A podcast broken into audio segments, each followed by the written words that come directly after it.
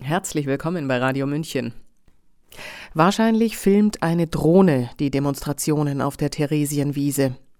Sie heißen Lichtermeer für Demokratie oder Lichterkette gegen Hass. Es muss die Polizei gewesen sein, die für Ordnung sorgte und die Menschen in rechteckigen Feldern zusammenstehen ließ. Auf Facebook postete jemand ein Bild eines Nazi-Aufmarsches daneben. Gleiche Struktur, nur etwas ordentlicher, und schrieb dazu Zu spät. We are on the way. Leere Parolen, Trumpf ist Masse, das Feindbild Gespenst. Die Ähnlichkeit der Bilder bleibt einem im Halse stecken.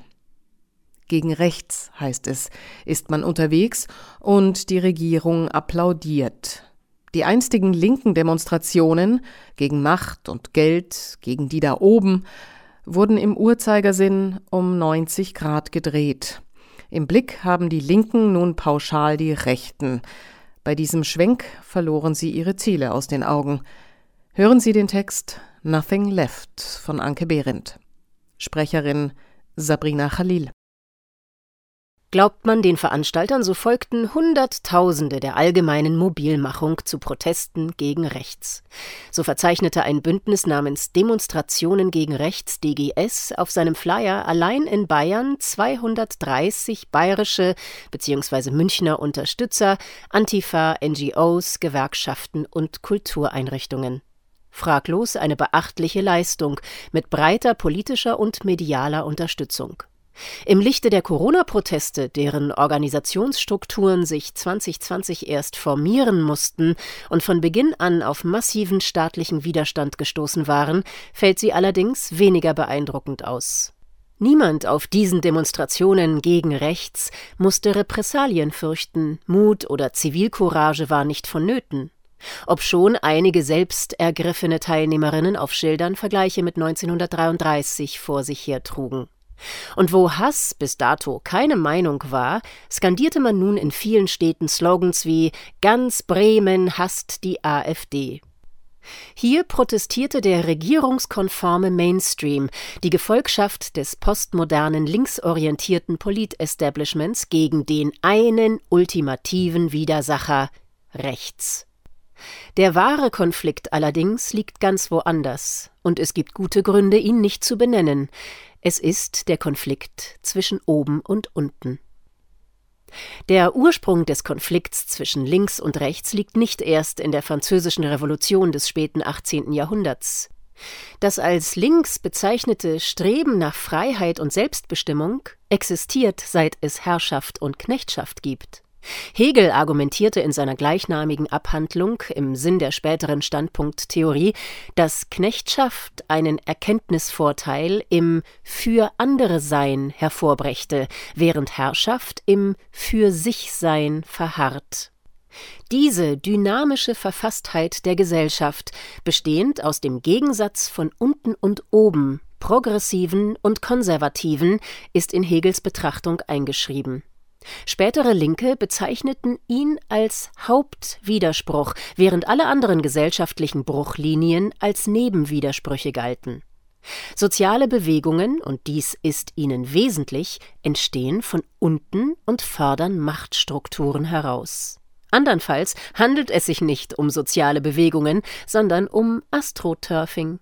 Sklavenaufstände von der Antike bis in die Neuzeit, Bauernkriege und Reformation sind historische Beispiele lange bevor infolge der Französischen Revolution die Begriffe links und rechts aus der Sitzordnung im ersten demokratischen Parlament abgeleitet wurden am oberen Ende der Macht akkumulieren sich von jeher Interessen und Ressourcen, die bestehende Machtverhältnisse konservieren und ausbauen wollen, nicht nur gegen Bestrebungen von unten, sondern vor allem gegen Konkurrenz auf der gleichen Ebene. Ein wichtiger Machtfaktor ist dabei die Zustimmung der Massen. Jedes Herrschaftssystem tut gut daran, dem Volk neben akzeptablen Lebensbedingungen auch die notwendige Indoktrination angedeihen zu lassen, nicht nur um Aufstände zu verhindern, sondern um für die Machterhaltung ergebene Untertanen, fleißige Steuerzahler und für den Kriegsfall loyale Soldaten zu formen, die ihr ureigenes Interesse zu leben für Volk und Vaterland opfern. Die Waffen liefern die Reichen, die Armen die Leichen. Eine zeitlose Wahrheit. Im neoliberalen Westen hätte die Systemkonformität seit den 1990er Jahren größer kaum sein können. Seit Jahrzehnten wachsender Wohlstand und außer etwas Geplänkel um harmlose Zugeständnisse existierten im Vergleich zu anderen Weltregionen keine nennenswerten sozialen Unruhepotenziale, obschon die Beteiligten das anders sehen mögen. Nach dem Fall des Ostblocks war sogar das Ende der Geschichte ausgerufen worden. Genau so hätte es weitergehen können. Der Systemfeind war besiegt. Oder doch nicht? Haben wir vielleicht im Kalten Krieg völlig aus den Augen verloren, dass die großen Kämpfe gar keine Systemkonflikte zwischen Kapitalismus und Sozialismus sind, sondern geopolitische Machtkämpfe um Einfluss und Ressourcen innerhalb einer kleinen besitzenden Kaste, wie der Ukraine-Krieg deutlich macht? Das kapitalistische System, so wie es heute aufgestellt ist, verursacht mehr Probleme, als es löst. Finanz- und Bankenkrisen, Armut, Raubbau, Kriege, Massenmigration, um nur einige neuralgische Punkte anzureißen. Warum also nicht all diese Probleme im Zuge einer dritten industriellen Revolution mittels Global Governance lösen und gleichzeitig politische Konkurrenten und Gegner aus dem Weg räumen? Allerdings würde es schwer werden, die gut situierten Wohlstandsbürger des globalen Westens von einem solchen Umbruch zu überzeugen, denn nicht nur die Wachstumsperspektiven herkömmlicher Wirtschaftsbereiche und die traditionellen Formen der Energiegewinnung, sondern auch ein Großteil der Qualifikationen der in diesen Bereichen tätigen Menschen, der allgemeine westliche Lebensstandard und Werte wie Freiheit, Selbstbestimmung und Demokratie sind mit solchen Plänen kaum vereinbar vereinbar. Verteile und herrsche. Einschlägigen Dynastien gelingt das seit Jahrhunderten. Im Westen war die politische Linke bereits infolge der 1968er Studentenproteste mit Zuwendungen domestiziert worden. Linke hatten den Marsch durch die Institutionen absolviert und waren nun selbst eine Seite des Establishments. Milliardäre und ihre Netzwerke beeinflussen unter Umgehung demokratischer Prozesse politische Parteien und Regierungen. Über Zuwendungen und NGOs platzieren sie ihre Glaubenssätze im Medien- und Kulturbetrieb und lobbyieren Teile der Wissenschaft für ihre Zwecke. In der Rolle von Philanthropen finanzieren sie Universitäten und infiltrieren supranationale Strukturen. Sie initiieren vermeintliche linke Graswurzelbewegungen wie Black Lives Matter und Fridays for Future, die Themen wie Diversity, Equity, Inclusion und den Green Deal top-down in Firmen, Institutionen und in die Bevölkerung tragen. Soziale Bewegungen, die sich früher von unten nach oben richteten, werden in die Horizontale gelenkt und gegen die Anhänger der Gegenseite, sprich gegen rechts, in Stellung gebracht. Werkzeug hierfür ist eine als links etikettierte Identitätspolitik. Sie teilt die Gesellschaft entlang verschiedenster Strukturebenen in immer kleinere Opfergruppen und Anspruchsgemeinschaften. Diese verpulvern ihr aktivistisches Potenzial im Kampf um die besten Plätze am Wiedergutmachungstrog für tatsächliches, ererbtes oder nur gefühltes Leid. Ihnen ist nicht klar, dass eine von oben gesteuerte Bewegung per se nie links sein kann.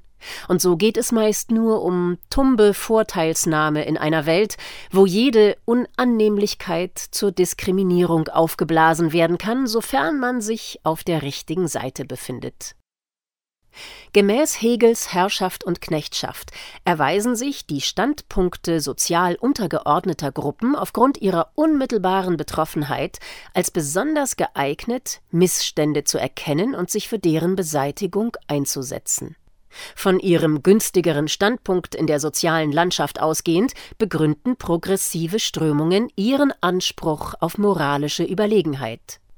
Doch diese Perspektive ändert sich, sobald der Standpunkt wechselt und eine Gruppe oder ein Individuum in der sozialen Hierarchie aufsteigt, wie der polnisch-tschechische Satiriker Gabriel Laub weiß. Zitat Der Sklave will nicht frei werden, er will Sklavenaufseher werden. Ist er es geworden, geht die progressive Gesinnung verloren. Er ist nicht mehr Opfer der Machtverhältnisse, sondern Nutznießer. Linke können praktisch dem Wesen nach nicht in Machtpositionen aufsteigen und dauerhaft links bleiben. Es geht ihnen der Standpunkt verloren. Die Macht, auch die kleine, korrumpiert sie, macht sie zu Erfüllungsgehilfen, zu Blockwarten und Denunzianten. Einmal an die Macht gekommen, generieren sie aus ihrem ehemaligen Standpunkt die bekannte moralische Hybris. Thank you for your leadership, diese nahezu quasi religiöse Gewissheit moralischer Überlegenheit lässt postmoderne Linke verkennen, dass supranationale oligarchische Strukturen mit Plänen wie dem Green Deal weder Sozialismus noch Kommunismus errichten werden. Im Gegenteil, die Infanterie der in Anführungszeichen linken Oligarchen ist im Begriff, einen totalitären Klimakorporatismus zu errichten, die Verschmelzung von Kapital und Staat, was letztlich in die uneingeschränkte Macht des Kapitals führen kann. Der in Anführungszeichen Kampf gegen rechts ist eines ihrer Stilmittel. Nothing left. Der Unterschied zwischen politisch links und rechts, progressiv und konservativ manifestiert sich nicht in Parteifarben, wie es die Propagandisten der jeweiligen Lager weiszumachen versuchen. Der Unterschied zwischen links und rechts liegt vielmehr in der Position in der sozialen Hierarchie. Progressive Kräfte, die keineswegs im postmodernen Sinne links sein müssen, stellen Machtverhältnisse von unten in Frage, während Machtinhaber und ihre Gefolgsleute sie von oben aufrechterhalten möchten. Momentan stellt keine nennenswerte politische Kraft die Machtverhältnisse von unten aus in Frage.